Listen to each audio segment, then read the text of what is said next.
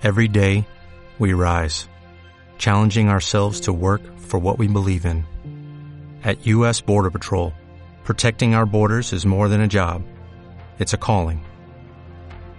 Agents answer the call, working together to keep our country and communities safe. If you are ready for a new mission, join U.S. Border Patrol and go beyond. Learn more at cbp.gov/careers.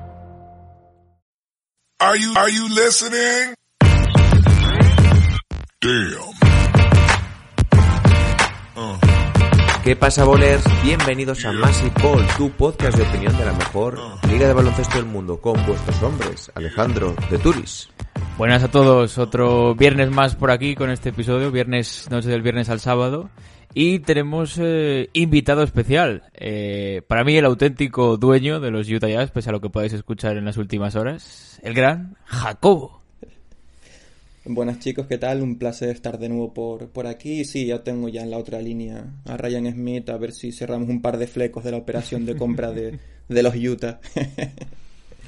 Sí, la verdad que justo estábamos empezando el programa y hemos visto esa noticia que justo habías pasado por, por WhatsApp, como que estaba interesado, ¿no? Eh, Dwayne Wade en, en adquirir parte, ¿no? De, de la propiedad de los, de los Utah Jazz y es, no sé, un poquito extraño todo, así de primeras. Yo creo que estaba cansado ya del calor de Miami y quiere un poquito de retiro espiritual mormón en, Utah ahora que las cosas van bien. ¿Cómo se sube al carro el bueno de Wade? Pues chicos, en el episodio de hoy, eh, como os habéis dado cuenta, eh, hoy no tenemos la sección de Turis, se la hemos robado por una semana. Eh, está repensando un poquito cómo mejorar alguna cosilla.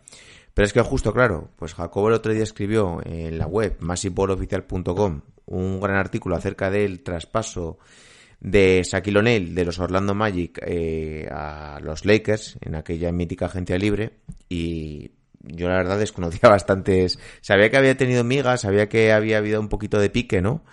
Pero desconocía la mitad de las cosas que dice y, joder, pues creo que merece un poquito la pena profundizar más en el tema y sobre todo hablar un poquito de la carrera de Shaquille O'Neal, que siempre está bien porque como personaje y como jugador de la NBA, como individuo de, de la historia reciente de la NBA, yo creo que, que es uno de los, de los mejores, aparte de uno de los jugadores que de verdad ha cambiado un poquito el baloncesto y las reglas.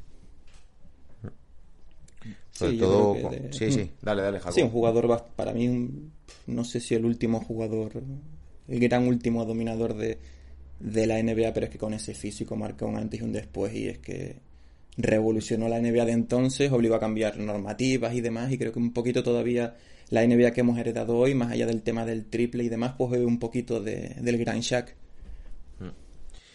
Sí, yo, a ver, es que no sé si decir que es el último gran jugador interior dominante, ¿verdad? Pero vaya, creo que sí, porque salvo ahora con, con Jokic, igual con Embiid, que estamos recuperando un poquito, pues que puede ser que el MVP porque sea para un interior, porque Anteto al final, vale, juega mucho más de interior, pero no sé, no sabría muy bien cómo clasificarlo, pero encarnación de pivot, pivot dominante, yo creo que el último es Shaquille O'Neal.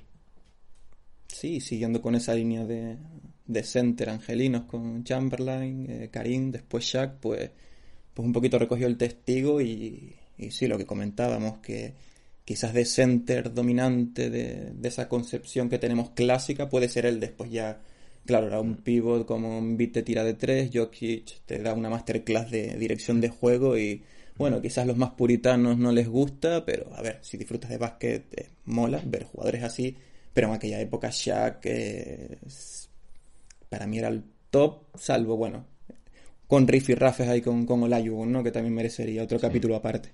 Sí. Quizás igual Dwight Howard fue un poquito el heredero, aunque no Hmm. fue, no dominó tanto ni tanto tiempo que, como, como Shaq. Se quedó un poco en, en promesa, ¿no? Parecía que iba a ser el que dominase, un poco repitiendo historia, pero, pero ni mucho menos. Y comparto eso que comentabais, que yo sí diría que el último pivot dominante, por lo que comentaba un poco Jacobo, pues eh, Embiid o Jokic eh, eh, son ot- otras características, ¿no? Eh, juegan en, eh, como interior, bueno, no juegan como interior, sino que son pivots, digamos, en la rotación, son el center de cada equipo, pero, pero otro juego completamente distinto, ¿no?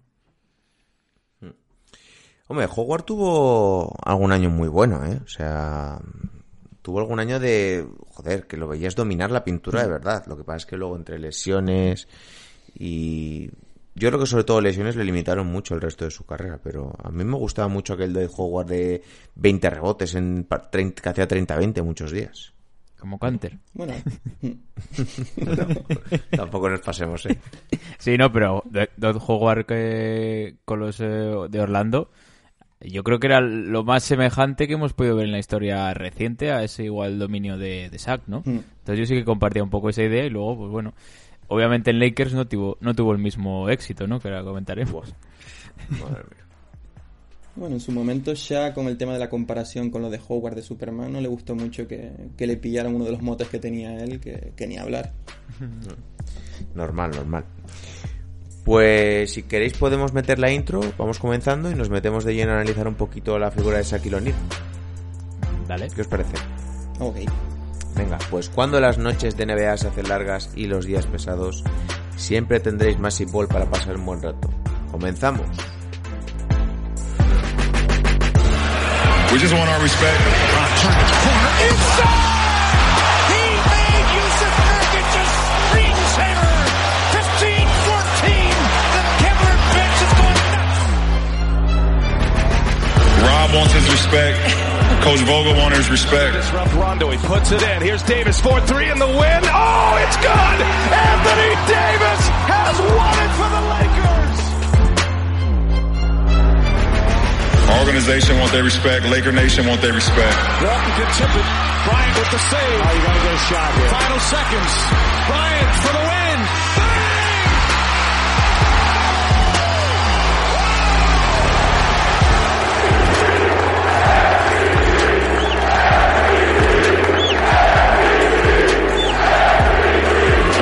Damn respect too.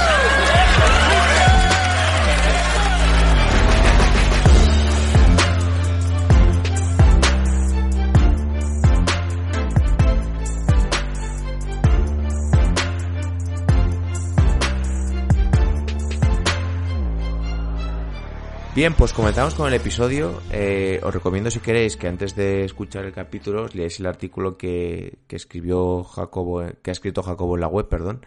El gran pecado de los Orlando Magic, la verdad está genial.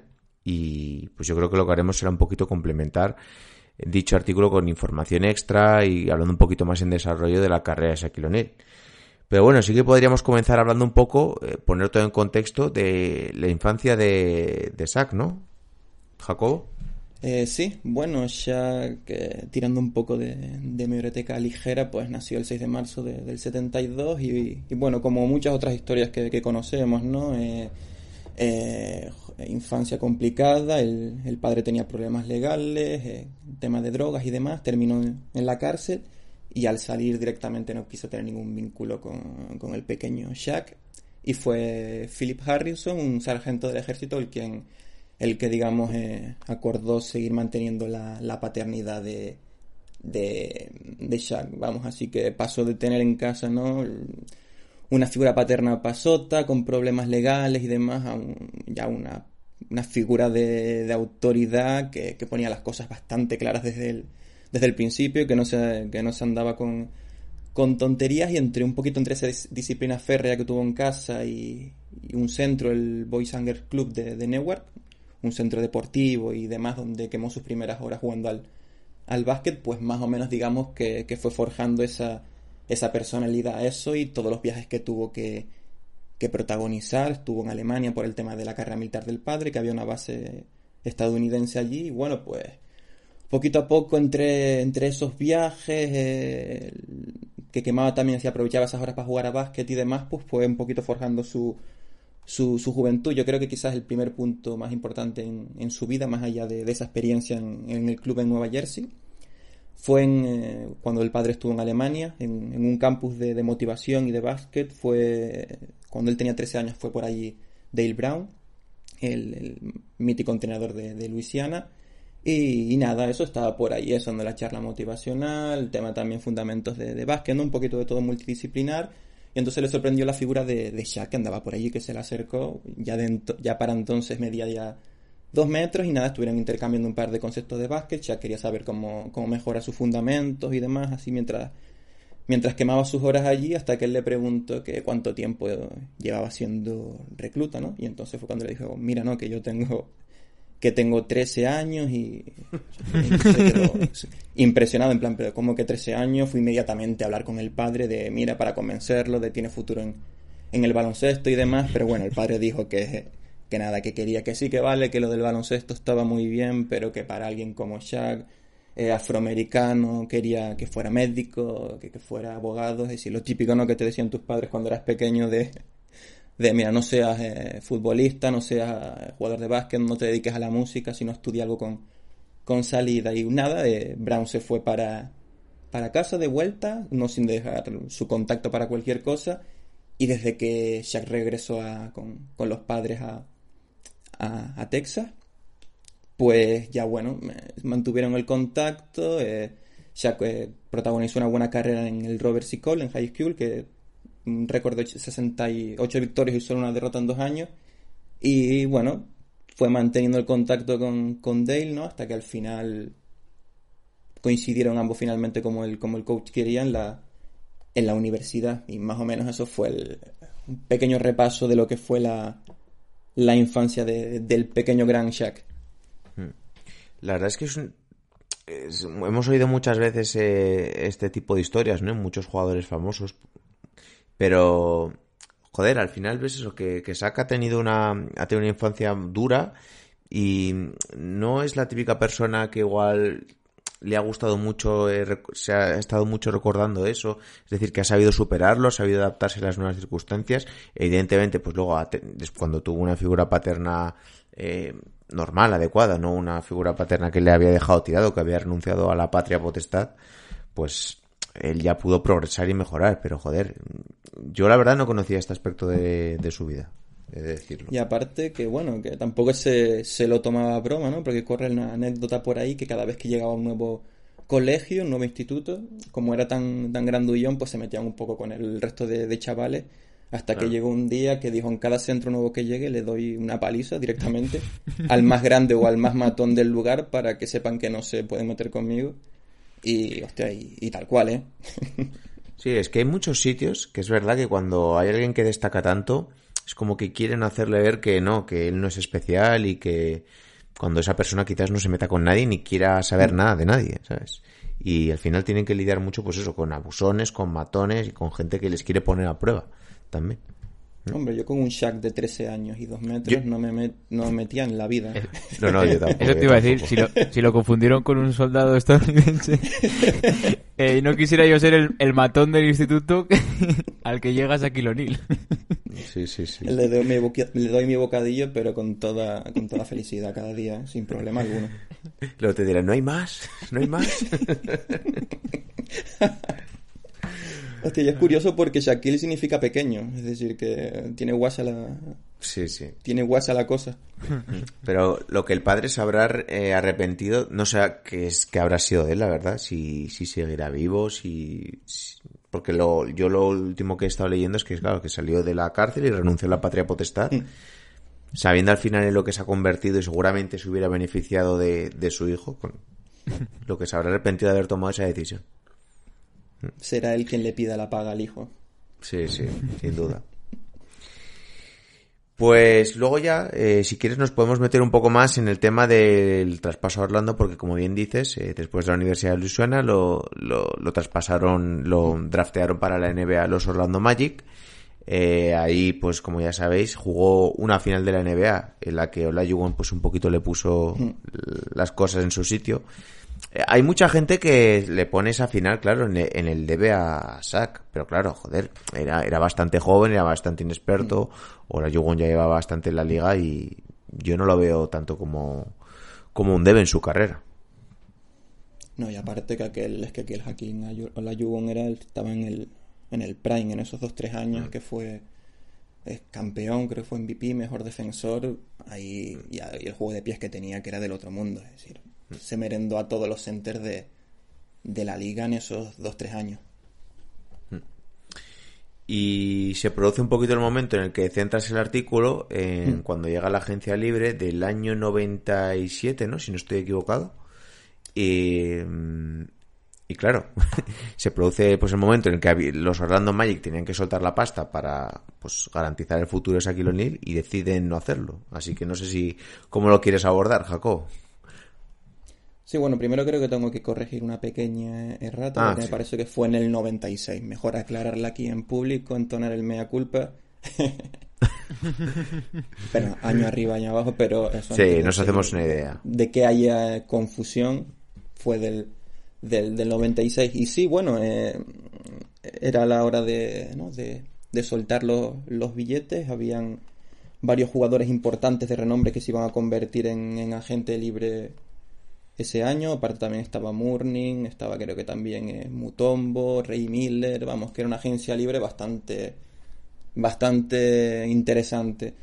Y en principio no debería haber habido problema para que se, para que se completara esa, esa renovación, ¿no? Vale, vale que había habido pequeñas tiranteses entre, un poquito entre la directiva, más bien entre el propietario, ¿no? Y O'Neill por, por aspectos, aspectos menores, pero bueno, lo que se comentaban entonces es que tanto los Magic como O'Neill querían, querían mantener ese, ese vínculo. El problema fue que yo creo que en Orlando pecaron un poquito de, confianza y la primera oferta fue, fue irrisoria para lo que para lo que Shaq merecía creer entonces. Creo que fueron 54 millones por, por cuatro temporadas. Él estaba más interesado en algo que rondara los 20 millones hasta que Morning, Alonso Morning, renovó por 105 millones y, y, ciento- y siete temporadas. Y ahí dijo, mira, yo soy, yo soy mejor que, que él, tanto él como su agente Leonard Armato lo creyeron y, y ya dijeron que quería cobrar por lo menos un dólar más que, que lo que cobraba Morning. También en este punto decir eso, que entonces no, sí que había tope salarial, pero lo que no había es un, un máximo como tal, por eso se veían eso, eh, contratos que a lo mejor eran de un año, como aquel, aquellos que, firm- que llegó a firmar Jordan, hasta 30 millones de los entonces, como de esos 5, 6, 7, 7 años. Y, entonces eso, eh, solo ofrecieron 54 por, por 4 millones, eh, O'Neill al ver, eh, él y su gente, que, que la cosa iba a ir así, pues decidieron escuchar ofertas, ya no solo por la cantidad, sino porque el general manager John Gabriel optó un poquito por la confrontación, en vez de intentar llegar a un acuerdo, le dijeron, mira, mereces esto porque no eres bueno en rebote y no eres bueno en defensa. Bueno, el, el consejero de- del, del general, del, perdón, del agente de, de Shaq, Joel Corey, en un artículo a posteriori comentó que directamente, pero estáis locos como que Shaq no vale eso que tenéis potencialmente aquí a un, a un MVP. Pero fueron tan clarividentes, ¿no? Que optaron por, por la confrontación. Entonces ahí dijeron a el Shaq y su agente, vamos a buscar ofertas por, por otro lado. Eh, el tema ese de, de salarial, claro, que hubiera un tope salarial, no había tanta, tantas cláusulas como ahora, ta- tantas excepciones, y así que solo podían contratarlo un equipo que no se pasara del, del tope, o los propios Magic, porque aparte de eso tenían los, los derechos verdes, es decir, podían renovarlos pasándose lo que, lo que quisieran. Entonces, nada, siguió el baile de, de ofertas, hubo interesados franquicias como, como Knicks, como, como Atlanta, como Detroit, digamos que son los que un poquito se podían adaptar a esas exigencias salariales.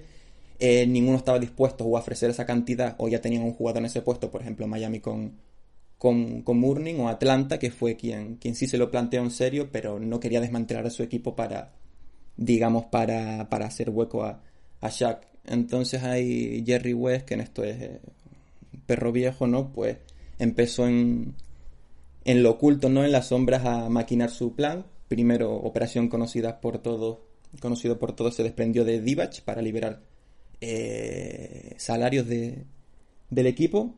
En, en ese momento fue lo más importante, liberar salario, aunque pues, como ya sabemos esa, opera- esa operación pues trajo consigo a un tal Kobe Bryant.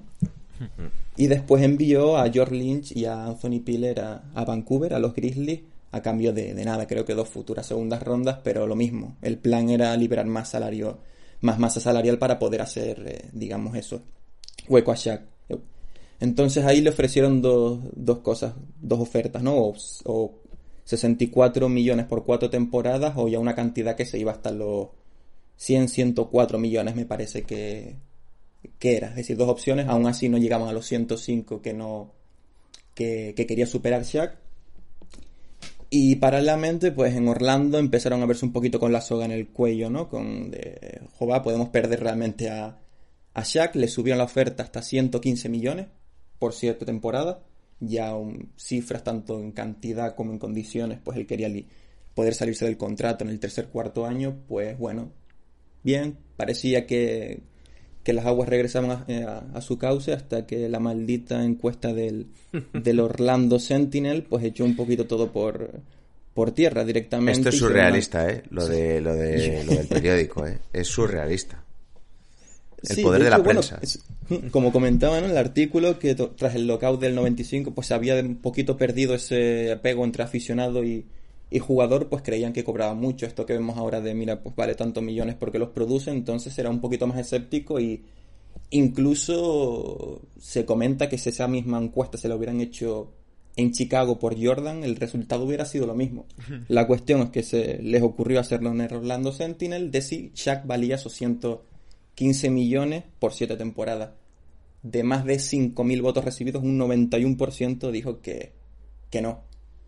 Y ahí Shaq dijo, mira, estoy fuera, porque una cosa obviamente es que vale, que pueda haber rencillas con la directiva, porque al final se quieren ahorrar un par de millones por aquí y demás, para, también porque tenían que afrontar en unos dos años más tarde la, la renovación de, de Penny Hardaway. Pero resulta que también que tu afición te diga que no los vales, pues digamos que, que no, que esa negativa por parte de la afición fue un poquito lo que, lo que echó para atrás la, definitivamente O'Neill, que aparte en esos días se encontraba en Orlando por el tema de la concentración de, de, de la selección norteamericana. Y, y bueno, entre una cosa y otra apareció Jerry West con 120 millones y se lo terminó llevando por mucho que el propio propietario viajara al lugar donde estaba ya de vacaciones su agente para decirle, mira, te doy lo que quieras, pero colorín colorado, Shaq se fue a se fue a California, así que que eso, que fue al final un compendio de, de situaciones, de cosas insólitas, de no haber puesto ya desde un primer momento sobre la mesa una oferta más alta, no haber atacado a Shaq.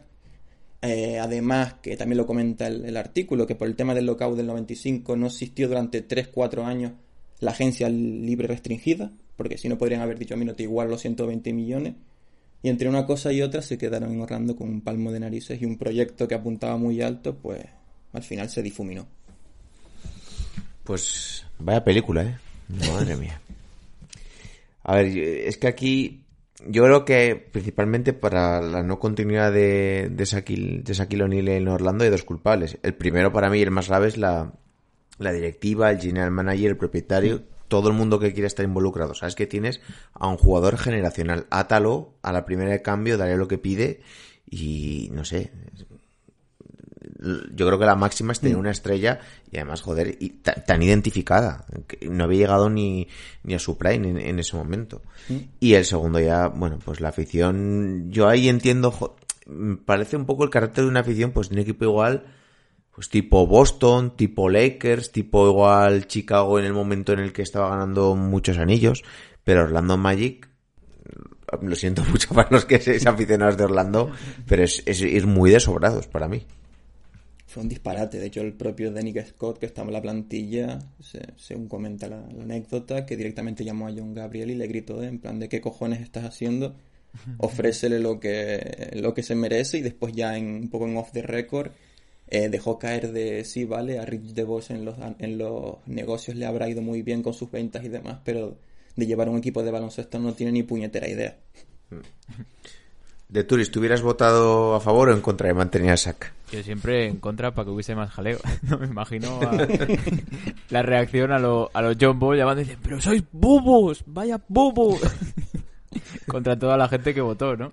Eh, bueno, también el propio eh, Shaquille O'Neal luego posteriormente ha hecho declaraciones, eh, creo que era el Hall of Fame de los Magic, diciendo que igual se arrepintió un poco, que fue también cosa de la juventud y eh, ese querer ganar rápido y luego al final, ahora supongo que hablaremos igual un poco de Lakers, le costó un poco más de tiempo de que igual pensaba él, ¿no? Con ese cambio, no solo económico, sino también igual deportivo. Y que igual hubiese liderado mayor eh, esa franquicia de Orlando a cotas más altas, ¿no? Es que al final hubiera transformado los años venideros, ya el oeste hubiera acabado un poquito, o sea, hubiera motivado, ¿no? La, la competencia de esos equipos que estaban ascendiendo, tipo Portland, tipo Sacramento, y en el este, pues, hubiera dado un poquito más de, de competitividad, porque desde que se fue Jordan, pues el nivel bajó, bajó bastante, y, y es que hubieran podido cambiar muchas cosas. Yo creo que es uno de los what if de, bueno, de ¿y qué hubiera pasado?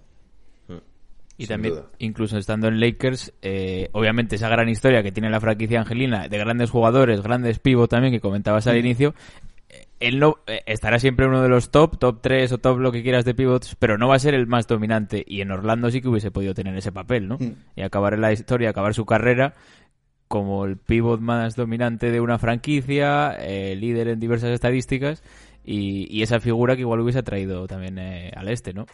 La- como comentabas, eh, What If. De todas formas no le fue mal, ¿eh? Los Lakers. ¿eh? No. No le fue mal al chaval. Además, joder, Los Ángeles, el glamour, la pasta que atrae una gran ciudad así. Yo creo que le iba que ni pintado, ¿eh? También, ¿eh? Estaría sufriendo. Sí, sí, sí. Bien, pues si queréis metemos una pequeña pausita y continuamos un poquito más en la segunda parte del episodio hablando de la carrera de Sack, eh, algunas reglas que forzó, ¿no? Como aquel mítico hack a sack, ¿no? Que muchos entrenadores incluso decían que les parecía antideportivo, pero luego bien que se lo hacían. pues venga, va. Dentro intro. Oh, no, no, no, no, no, ladies and gentlemen. That's not what's on my mind.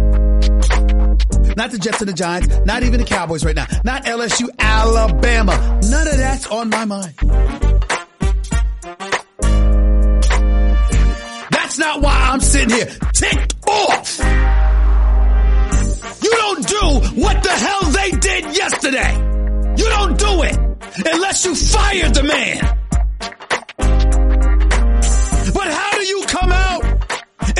Press conference with a straight damn face and literally say with a straight face, we were supposed to be better than this with the roster you have accumulated? How do you do that? How do you do that?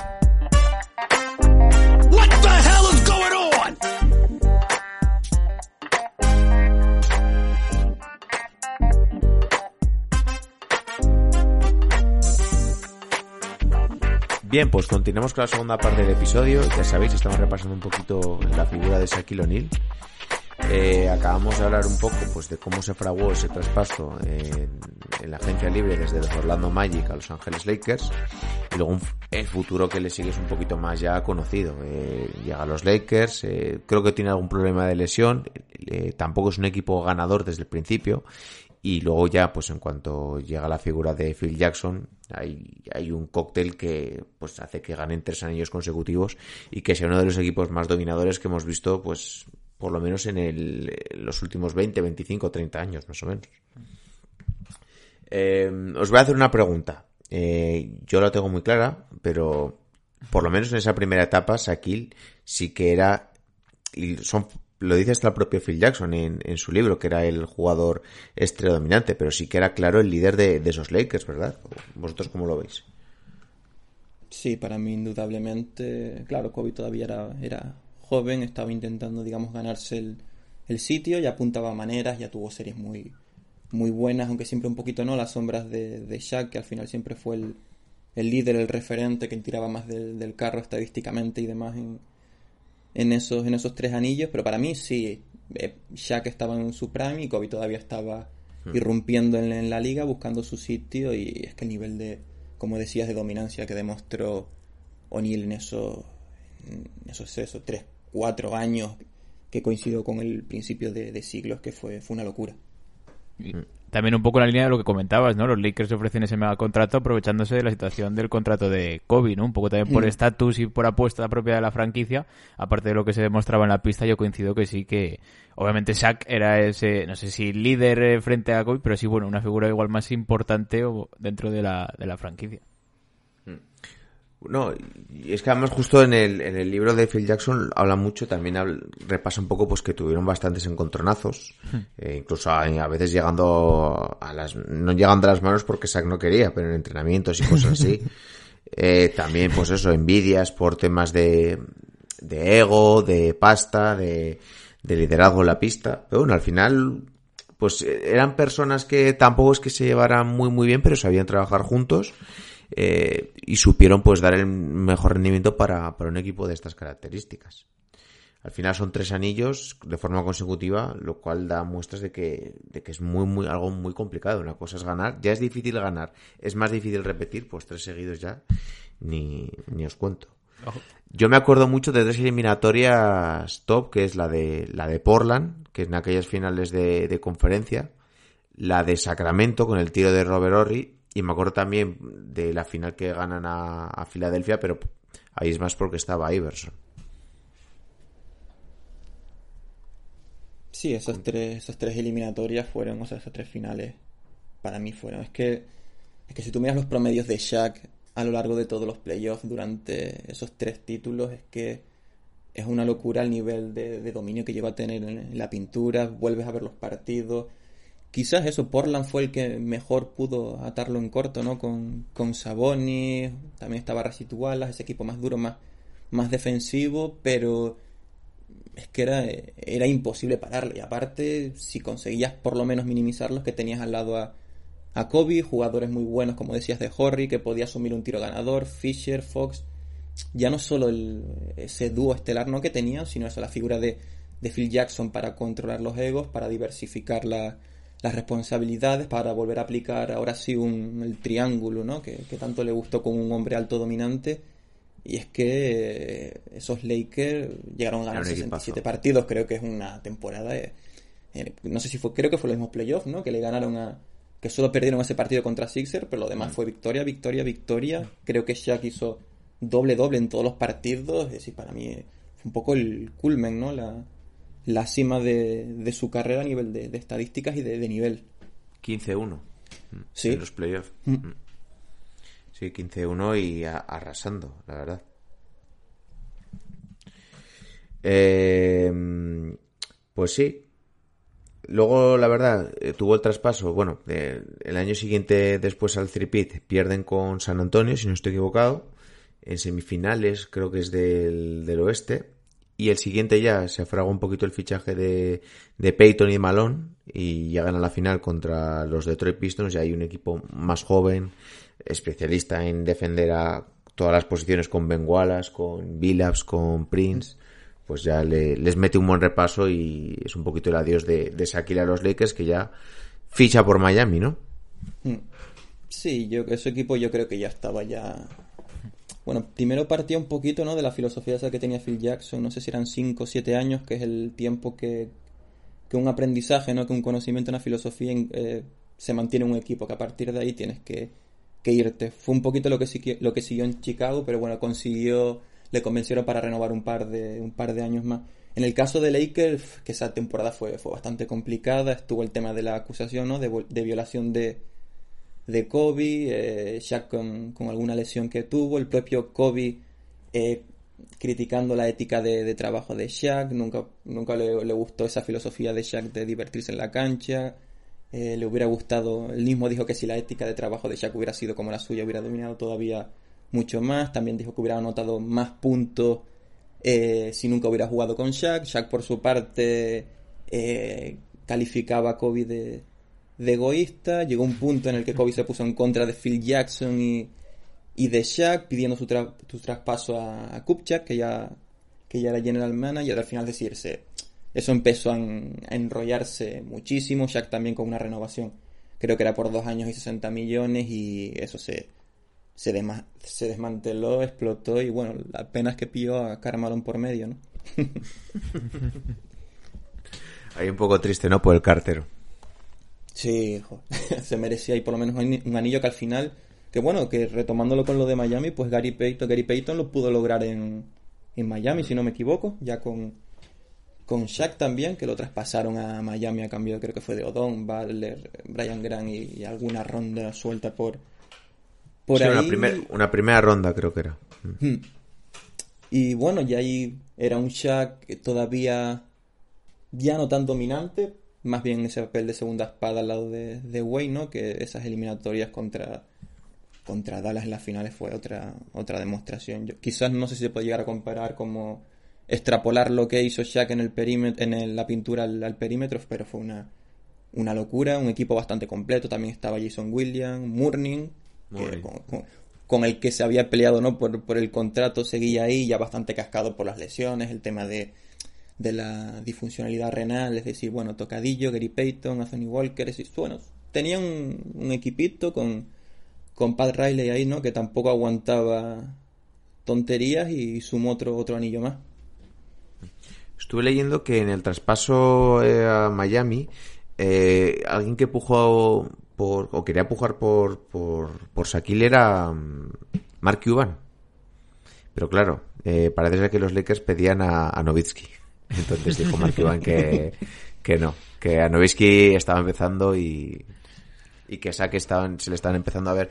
Era ya más, más ancho que alto casi en esa época Shaq. Nos interesa el rubio ese, lo cambiamos por, por el flacucho ese.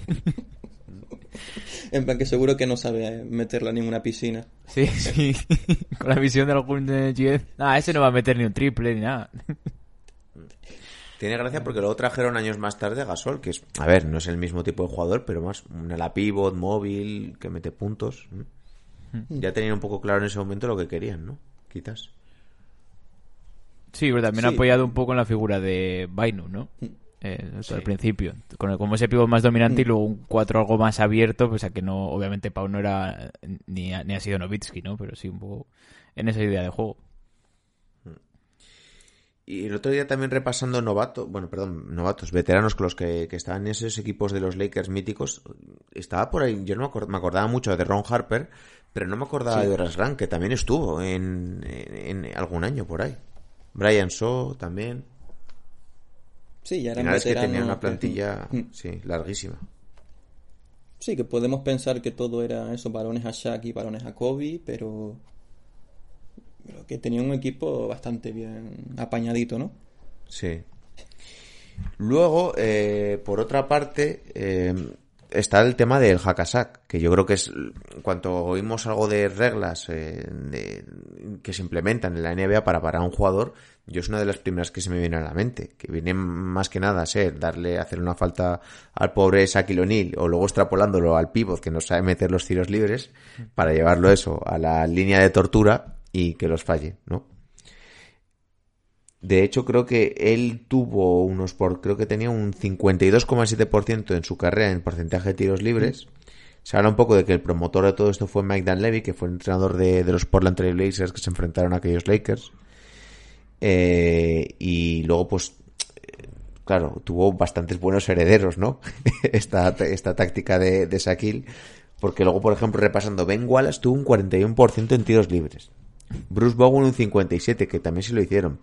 Y últimamente, en los últimos años, recordamos a Howard y a, y a Drummond. Y repasando así algún dato, Drummond, en un partido contra los Rockets en 2016, tiró 36 tiros libres y falló 23. Falló 23 de 36. Solo. A mí me gusta una imagen eh, de, de Popovich con los eh, Spurs, que es una falta a Shaq eh, a los mm, 12 segundos, una cosa así.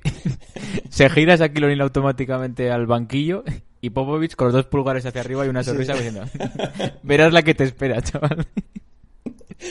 Qué grande. Sí, ese creo que fue, sí. porque justo he visto la imagen también antes, creo que fue cuando ya estaba en Phoenix. Sac, o Sí, sea sí. que, fíjate. Sí, hablando de Fénix, el tiro libre, compartió hoy un vídeo en Twitter que, bueno, una ida de olla de O'Neill increíble.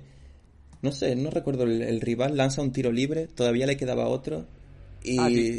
pero en vez de tirar, se, se fue corriendo para, para su para su para su cancha y todos los compañeros descojonados en el banquillo, Nash dándole palmadas, los comentaristas, bueno, y pff, descojonados, qué grande. Que encima lo mete. Sí, lo, Dijo, pa' uno que he metido, me voy a ir, yo creo. Se emocionó o algo. Y que- encima mete el segundo también. Madre mía. Pero es que al final, eh, hablando ya un poco, lo, lo- lo impresionante que tenía Saque es que, es, es que era un, un tipo con ese peso, se moviese de la forma en que lo hacía, fuese tan ágil, fuese tan, Mm. tan rápido también, porque luego corría la cancha que daba gusto. O sea, era el primero en llegar en, en tráiler a la otra canasta y machacarla. También luego no tenía mala distribución de balones, es cierto que no, ten- no daba las asistencias que, que dan hoy en día pivos pues tipo pues eso, Margasol, eh, Jokic, etcétera, Adebayo. Pero bueno, no sacaba mal el balón porque si no, no hubiera funcionado el triángulo tampoco de, de Phil Jackson. Y era un poco la característica, ¿no? Que alguien con tanta fuerza y con tantos kilos se moviese de esa forma. Sí, en un paralelismo, lo- quizás ahora se pueda venir a la cabeza un poquito a Zion Williamson, ¿no? Sí. Que también es una mole bastante más, más bajo, pero es que sí, O'Neal se movía bastante bien. Si ves esa eliminatoria ante Portland, es que hay un par de, de contraataques que, que sube casi como si fueran bases, bastante rápido también tenía eso. No se prodigaba tampoco porque al final no era su trabajo. Quizás muy, hoy en día Shaq sí que hubiera sido a lo mejor más cercano un perfil en bid, ¿no? De, en el poste de abrir para compañeros, pero entonces era estar bajo la pintura, hacer un... eh, abrir ese huequito, ¿no? Que siempre usaba mucho el, el hombro, media vuelta y hundirla para abajo, pero sí que tenía más... Es decir, no se puede definir como se ha escuchado de Lebron de es todo físico, ¿vale? Es importante en Shaq sobre todo, pero tampoco se puede resumir a Shaq era solo, solo físico, si no tenía buenos fundamentos, se movía bastante bien, podía encontrar al compañero. En defensa, pues cuando le daba también podía llegar a ser bastante, bastante determinante, aunque bueno, se dejaba ir, ¿no? Un poquito del club del, de se dejaba ir, pero, pero que era bastante más completo de lo que pueda parecer. Es que era un jugador más ofensivo que defensivo y esas eran sus virtudes. Yo ahí le entiendo un poco. Gastar sus energías, quemar sus naves en ataque, ¿no? Hmm. Al final tampoco le vamos a pedir. Pues entiendo que el, que el general manager de Orlando no le quisiera renovar por eso, porque decía que no reboteaba bien ni defendía bien. Puso la pero- cruz en defensa y dijo, pues ya está. Y eso en aquella, en aquella época. Claro. En esta época, Shaquille O'Neal no hubiese jugado ni un partido con Orlando. Le toca defender. Y Es como decirle a, rebotes a que lo- Curry que no defiende, ¿sabes? Pues, Carry postea poco, no me gusta cómo juega al poste. sí, sí. Y aparte es que en aquellas temporadas en Orlando es que Shaq estaba promediando creo que eran tres y pico rebotes por partido, que no es que fuera yo que sé un Porzingis que se te quedan siete u ocho, sino que estaban dobles dobles de veintipico, trece rebotes, que no rebotea, bueno, no sé qué esperaba. Hombre, es que al final la media de su carrera en temporada regular son casi 24 y casi 24 puntos y casi 11 rebotes. A ver, es que es lo que te- no es Brook López, que Brook López, por ejemplo, es un tipo que mide 2.18. No, no depende, que ya con las alturas me lío y coge muy pocos rebotes, pues joder, un tipo que te mete que te coge 11, pues Eh, bien, pues luego, lo- acabando un poquito su carrera, luego se fue a, a Phoenix, ¿no? Si no estoy, si no estoy equivocado, y luego acaba en, Cel- en Boston, ¿no? Bueno, tuvo un añito también en Cleveland, pero bueno, ya... Ah, bueno, sí, en Cleveland con LeBron, es verdad. Creo que fue el último de, de LeBron, ¿no? Antes de, de The Decision. Estoy escuchando hoy un podcast que hablaban un poquito de LeBron y, y vaya, me, me- me han dado- me ha dado- me han dado un poquito la mañana. Pero bueno.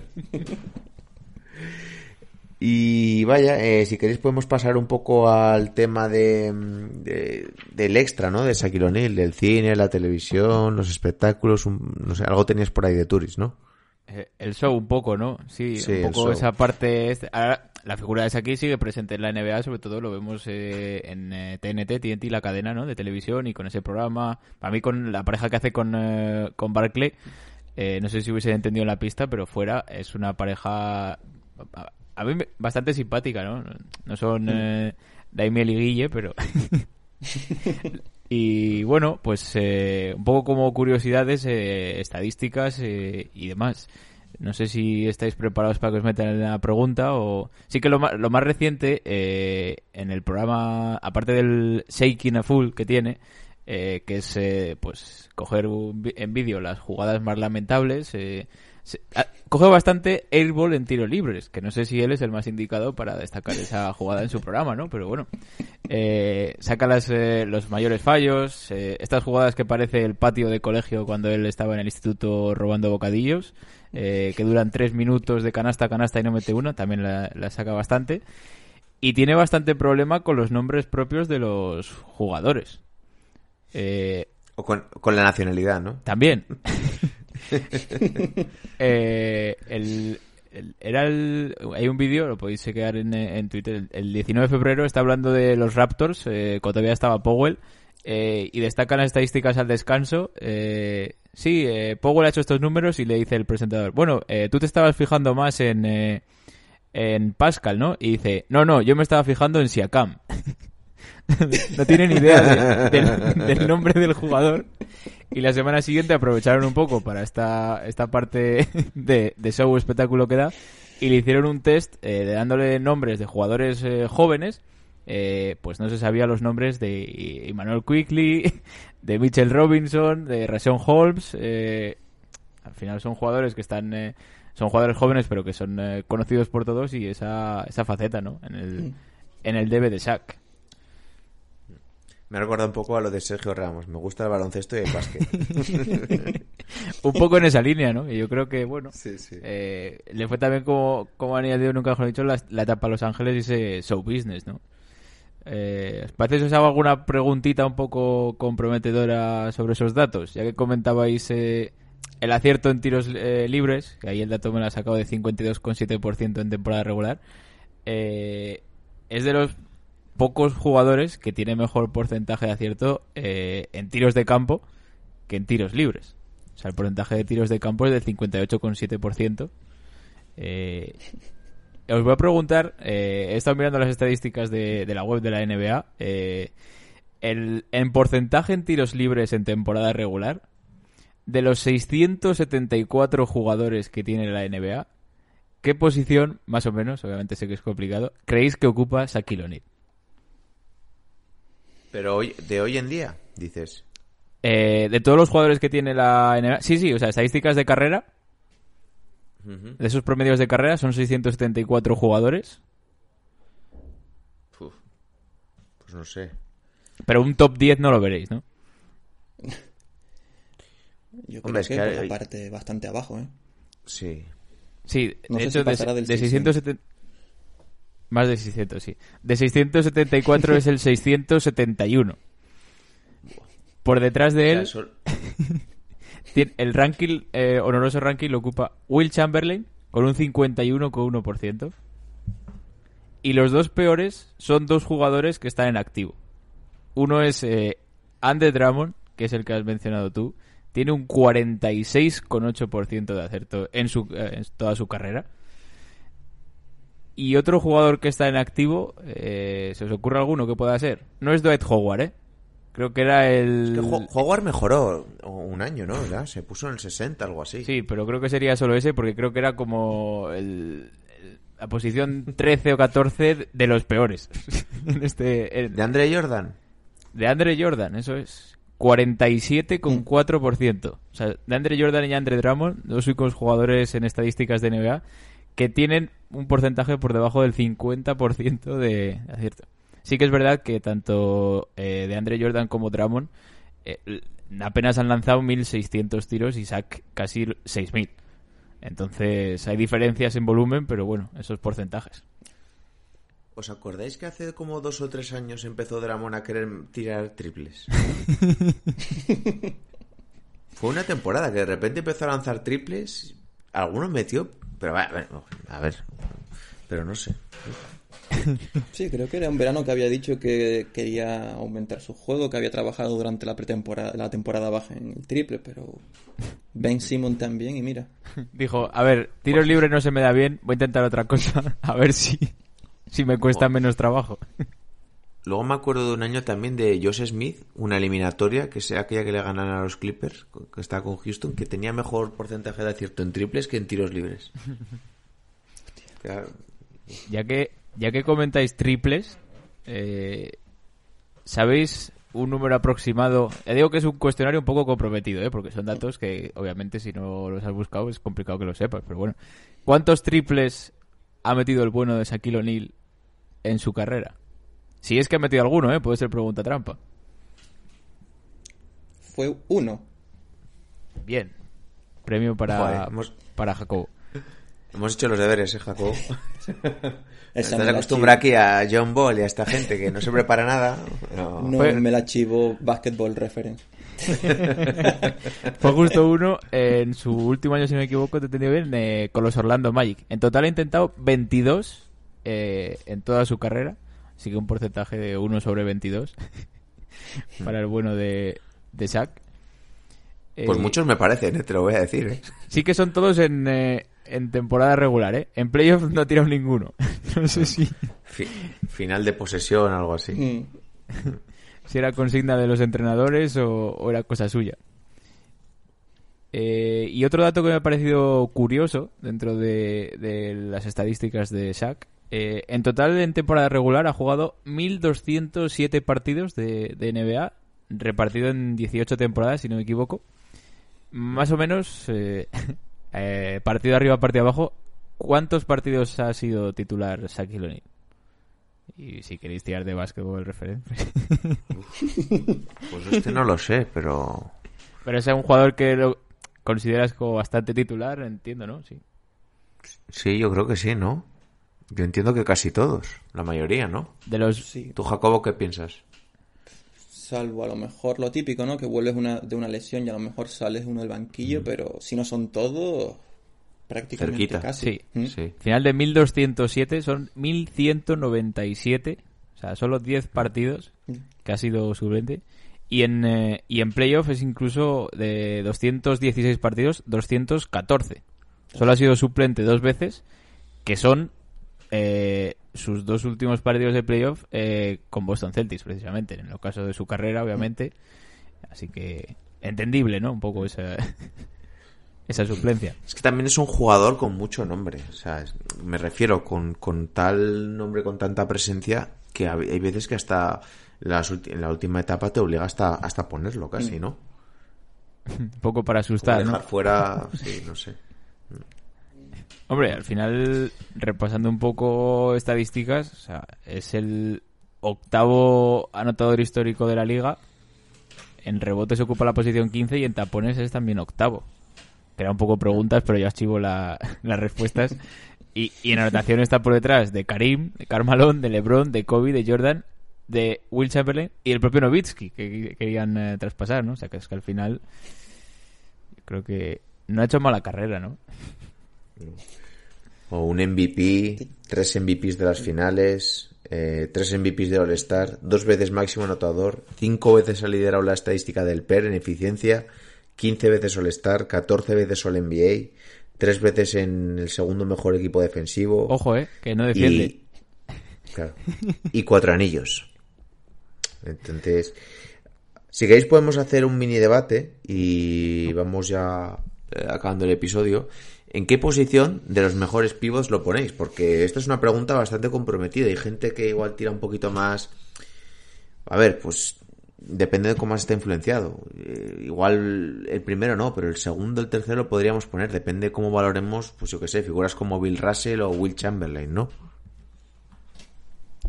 Hombre, yo creo que es claro que top 5 sin discusión prácticamente, ¿no? Sí, sí. Ya incluyendo todas las épocas y demás. Hombre, yo creo que por un poquito por, por gustos, ¿no? Por qué valores y títulos y el impacto global.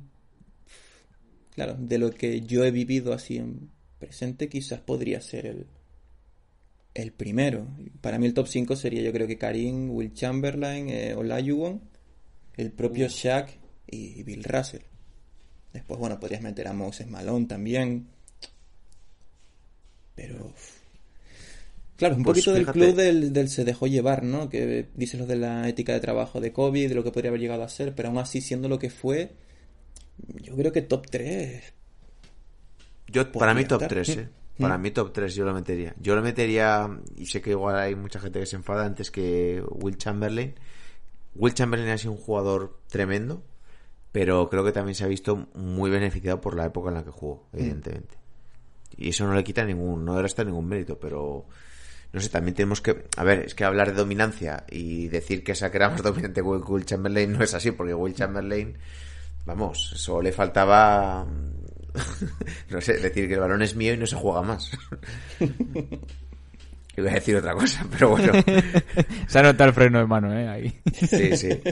Yo sí que lo metería, no sé si top 3, porque es que al final, eh, yo siempre lo digo, yo creo que soy de los que menos saben en este podcast y de los que menos ha visto y no voy a opinar de Bill Russell o de otras épocas que no me ha tocado vivir.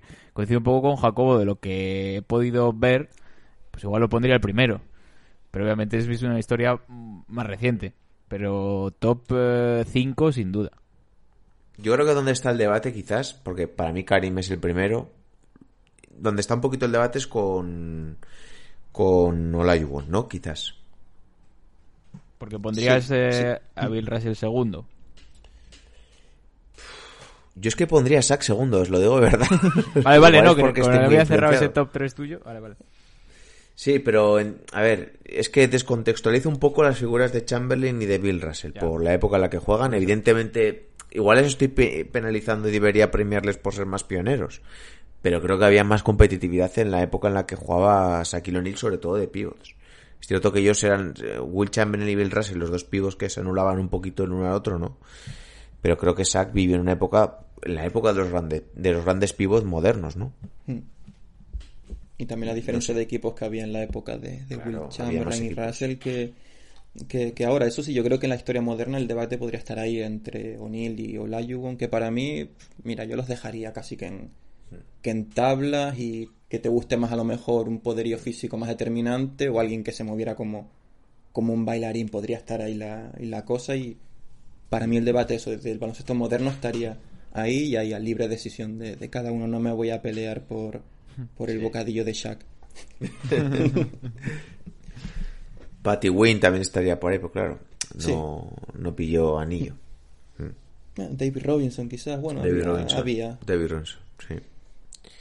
Había creo que una, una broma que salía en televisión que le gastan, que hacían un poco el top histórico de los grandes pivots y lo metían el, el, el 8 o el 9, algo así.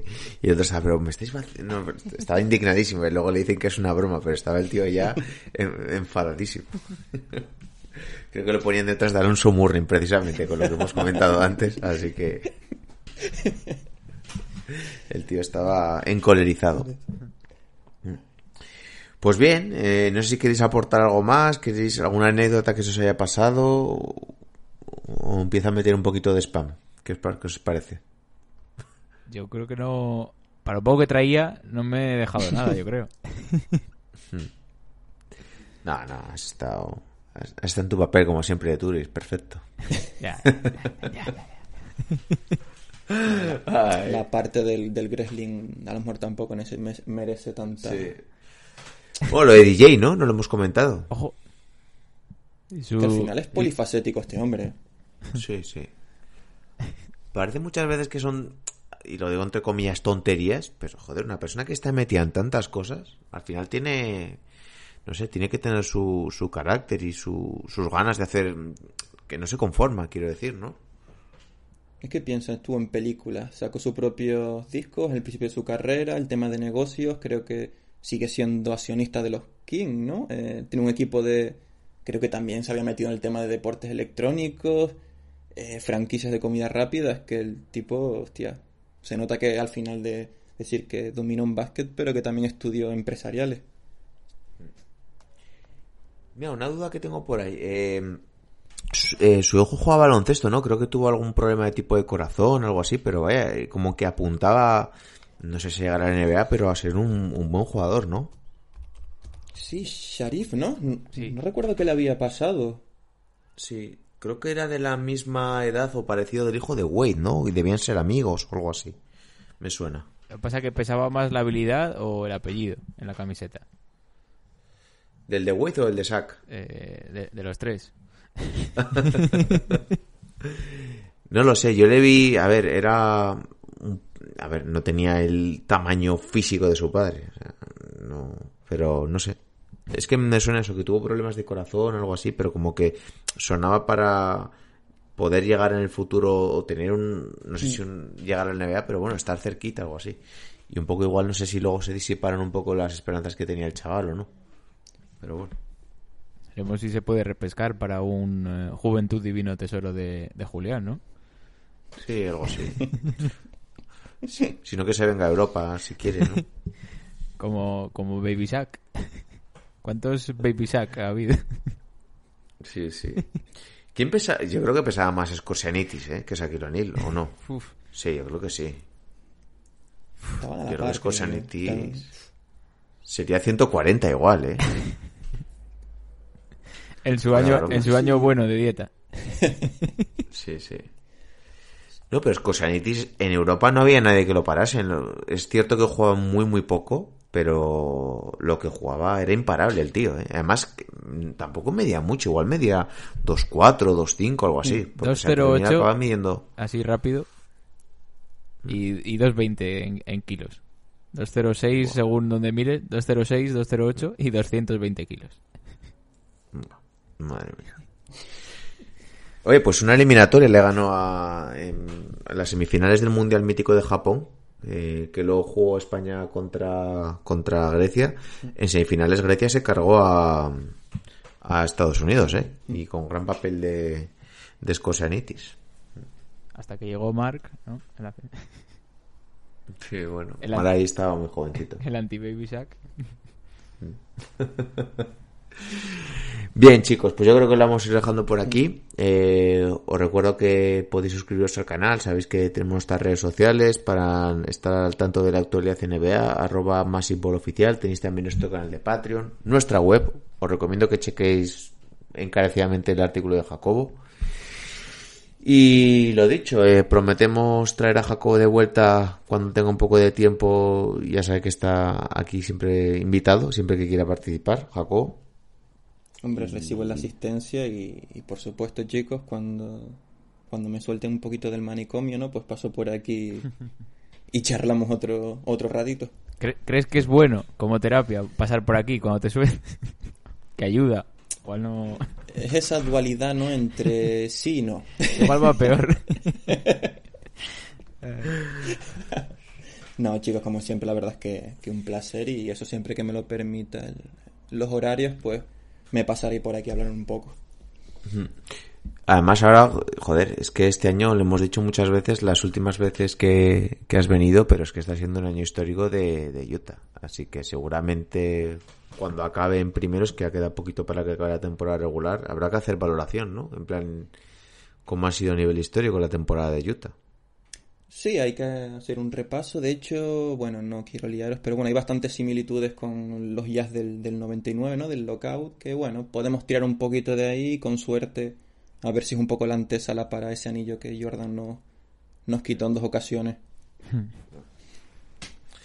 O, o son, Lo dicho, o son eh. los nuevos Milwaukee Bucks. Per- con perdón. Bueno, tampoco está mal, ¿eh? No, no, no, no, con todo el respeto. Pero igual, primera ronda para casa. y- Ahora con Wade va a cambiar todo. Lo dicho, chicos, muchas gracias por escucharnos. Eh, se van despidiendo de vosotros eh, vuestros hombres Jacobo León, Chao chicos, un abrazo y a disfrutar. Alejandro de Turis, Chao, recordad que mañana tenemos directo en YouTube y podéis dejar esas preguntitas última hora, eh, último spam, eh, para ese consultorio masivo con vuestro hombre John Ball.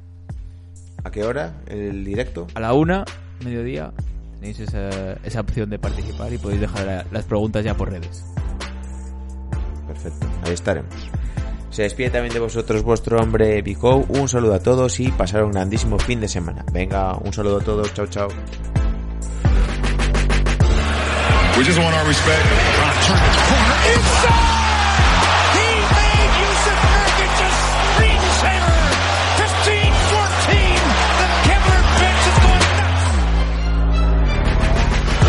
Wants his respect. Coach Vogel wants his respect. Disrupt Rondo. He puts it in. Here's Davis. 4-3 in the win. Oh, it's good. Anthony Davis has won it for the Lakers. Our organization want their respect. Laker Nation want their respect. Walton can tip it. Bryant with the save. Oh, you gotta get a shot here. Final seconds. Bryant for the win.